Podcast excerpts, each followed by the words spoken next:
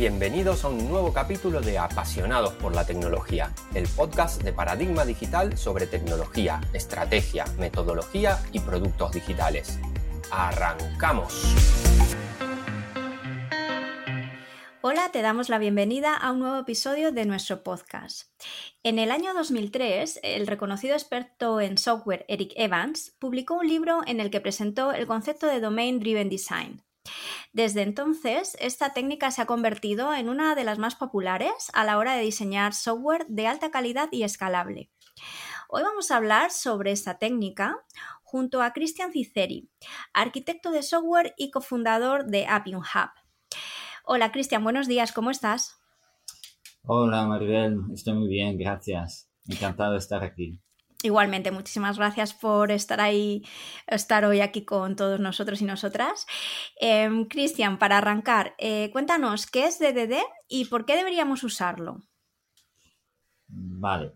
DDD, que es Domain Driven Design, es un estilo de diseño del software que viene, que, bueno, que se propuso en el 2003, como has dicho en la introducción, por Eric Evans, y, pero viene de un recorrido, y ha tenido luego un recorrido también, que tradicionalmente es el del diseño orientado a objetos, los principios de buen diseño orientado a objetos, y sustancialmente nace para oponerse al estilo de diseño que era dominante aún en esos años, que era ese, ese estilo de diseño por el que la base de datos era el centro de la aplicación.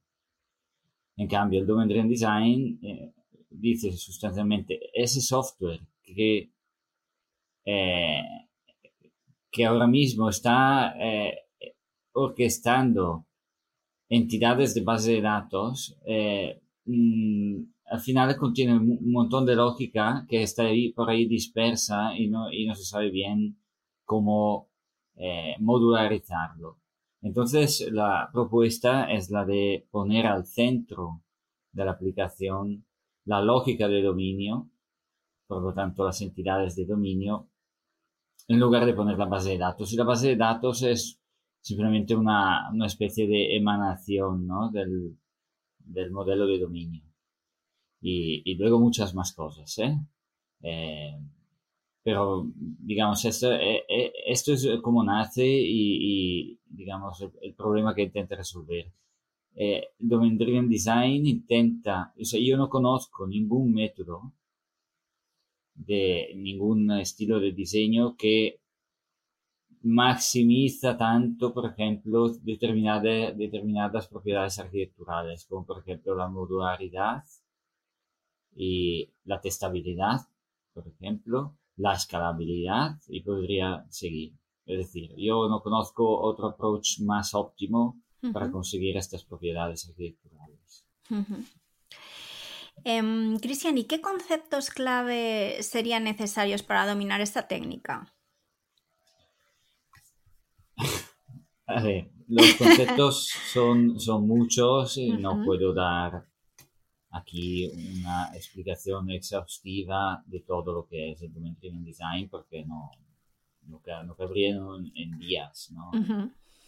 eh, sustancialmente, eh, el propio concepto de dominio en Domain Driven Design tiene acepciones distintas según si hablamos del dominio en el espacio del problema o dominio en el espacio de soluciones o modelo de dominio o, simplemente dominio, eh, tiene diferentes acepciones. Seguramente el lenguaje ubicuo es un concepto central del eh, Domain Driven Design, pero eh, en mi opinión, si yo tuviera que, y como he tenido que hacer, estructurar, mm, lo he tenido que hacer para dar cursos, para, para trabajo que, que desarrollo, que estructurar, yo creo que los dos conceptos centrales son el aggregate truth y el bounded context. Eh, y así estructuro yo un poco todo. De ahí luego se ven todos los demás conceptos. O si queréis, el orden al revés, porque si, si alguien piensa que el orden conlleva la importancia, podemos hablar de bounded context y aggregate. Christian, si el enfoque de, de es tan domain centric, ¿por qué aún usamos restricciones de unicidad en base de datos? Eh, no solo restricciones de unicidad, usamos, podemos usar más cosas de base de datos, porque es cierto que la base de datos ya no es el centro, ya no es donde se tienen que cumplir las reglas, las normas de dominio en el Domain Driven Design, ya que ponemos al centro nuestro modelo de dominio. También es cierto que, eh, por ejemplo, en este caso, en general los servicios de infraestructura y en ese caso concreto, el repository, que es un servicio de infraestructura, sus interfaces no, no tenemos que olvidar que pertenecen al modelo de dominio. Es decir, el contrato de un repository, la interface, es parte del package de, dominio y esto quiere decir que expresa un comportamiento de dominio que luego se implementa como se implemente. Es decir, podríamos implementar un repository en memoria y aún así tendríamos que, que hacer que el repository tire una eh, duplicated ID exception. Por lo tanto, eh, digamos que la implementación de ese tipo de restricciones está en base de datos es un tema de que la implementación del repository es una implementación a base de datos pero el comportamiento está definido en dominio. Porque muchas veces cuando hablamos de infraestructura hablamos como de, de del hermano menor, ¿no? Bueno, la infraestructura es, es, una implementación, un adapter que tira de un port y ese port es, está en dominio. Y eh, yo pienso que, digamos,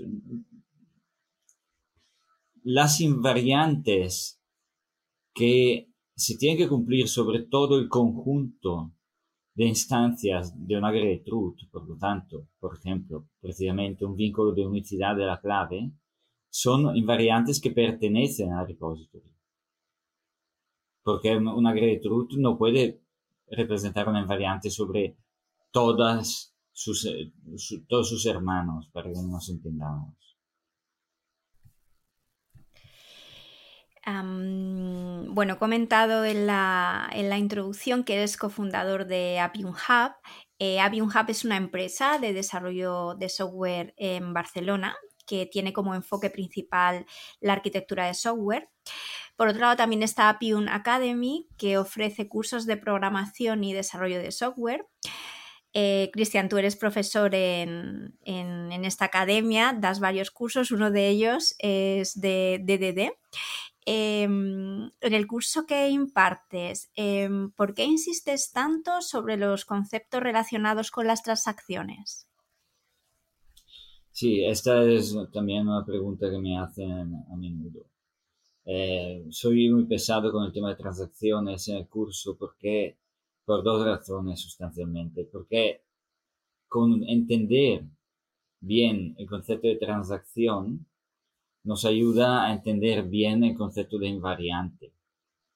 Y el concepto de invariante es el concepto que está a la base de, del análisis transaccional que se tiene que hacer para definir los, em, las fronteras, los boundaries de los truths. No podemos diseñar aggregate truths sin tener en cuenta los invariantes. Los, los invariantes son transaccionales.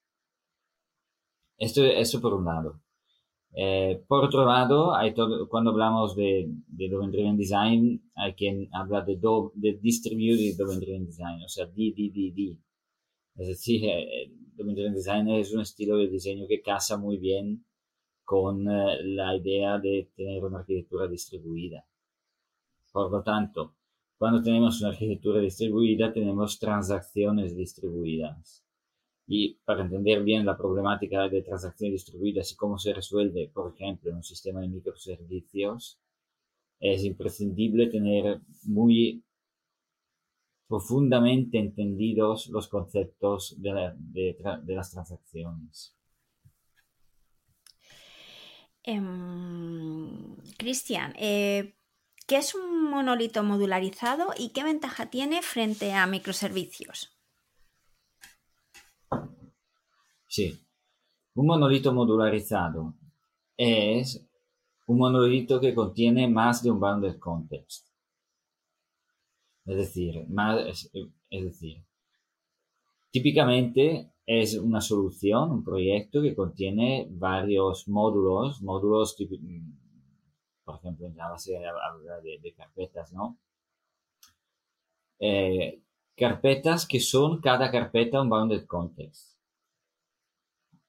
Y eh, eh, es un sistema interesante en realidad, o sea, no es un, un mal patrón en sí, porque mm, en según qué fase de un proyecto, puede venir muy bien, ya que en un monolito modularizado es muy fácil, muy inmediato mover, eh, hacer sustancialmente refactorings, mover aggregate truth de un bundle context a otro. Eh, es muy fácil toda la automación también, es muy fácil el, deployment. Eh, es cierto que el ciclo de vida, claro, es el ciclo de vida de un monolito, por lo tanto, tarde o temprano empezarán a surgir las problemáticas del monolito, pero como, como digamos, primer approach eh, es un buen, un buen approach porque permite iterar de forma muy fácil sobre el diseño de los bounded context antes de separarlos físicamente. Así que yo, eh, es, es un estilo de arquitectura que no es precisamente el aconsejado eh, por Domain Driven Design, ya que Domain Driven Design aconseja un, casa muy bien con un estilo de arquitectura distribuido. Eh, pero eh, es, es, un estilo de arquitectura que, que, a mí me resulta interesante, sobre todo en las primeras fases de un proyecto. Um, Cristian, ¿podías eh, hablarnos ahora brevemente sobre buenas prácticas que, ponga, que podamos tener? Eh, a ver, claro, tengo que hay que reflexionar bastante porque eh, buenas prácticas solo de DDD hay, hay, un montón y, son un poco los patrones ¿no? que DDD propone y, no solo el patrón en sí, sino también la, el campo de aplicación de cada patrón. Pero yo, eh, yo creo que hay una relación especial, muy especial, entre Domain Driven Design y Test Driven Development.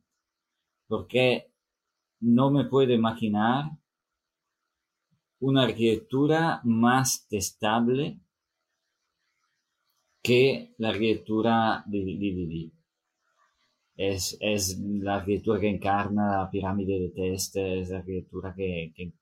Entonces, claro, yo lo que además hay, hay, por ejemplo, el patrón Value Object, que es un patrón que, que realmente hace muy fácil razonar de forma TDD, con los casos fronteras, con, bueno, en general, yo lo, lo, que, lo que yo aconsejaría siempre es no, no hacer nunca DDD sin, sin un test-driven development bien, bien entrenado. O sea, sin que alguien del equipo conozca bien el test-driven development porque van, van, van de la mano. Van de la mano y es súper importante eh, en general en TDD y especialmente con Domain Driven Design. Es súper importante no acoplar los tests al, a las implementaciones de los objetos de dominio. Los objetos de dominio tienen que ser mm, totalmente independientes y poder cambiar de forma independiente de los tests.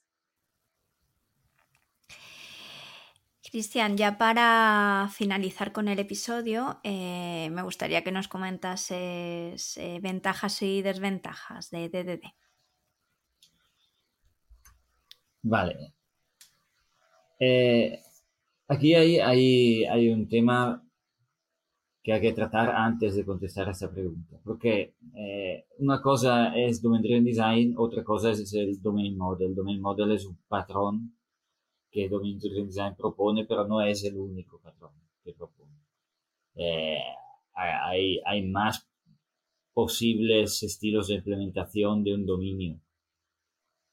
Por, lo tanto, aquí eh, eh, el problema del, del, del DDD y del domain model en general es un poco el mismo problema que, que nos encontramos con el test driven development. Es decir, es difícil de entender, es difícil de implementar bien y si se implementa mal eh, tiene, un, un, coste considerable. Este, este es el principal riesgo, que es, eh, es una, metodología de diseño eh, que requiere mucha reflexión, requiere estar siempre abierto a, cuestionarse las, decisiones de diseño. Por lo tanto, por mí, eh, digamos, la principal desventaja es la curva de aprendizaje. Pues Cristian, muchísimas gracias de nuevo por haber estado hoy aquí en nuestro podcast.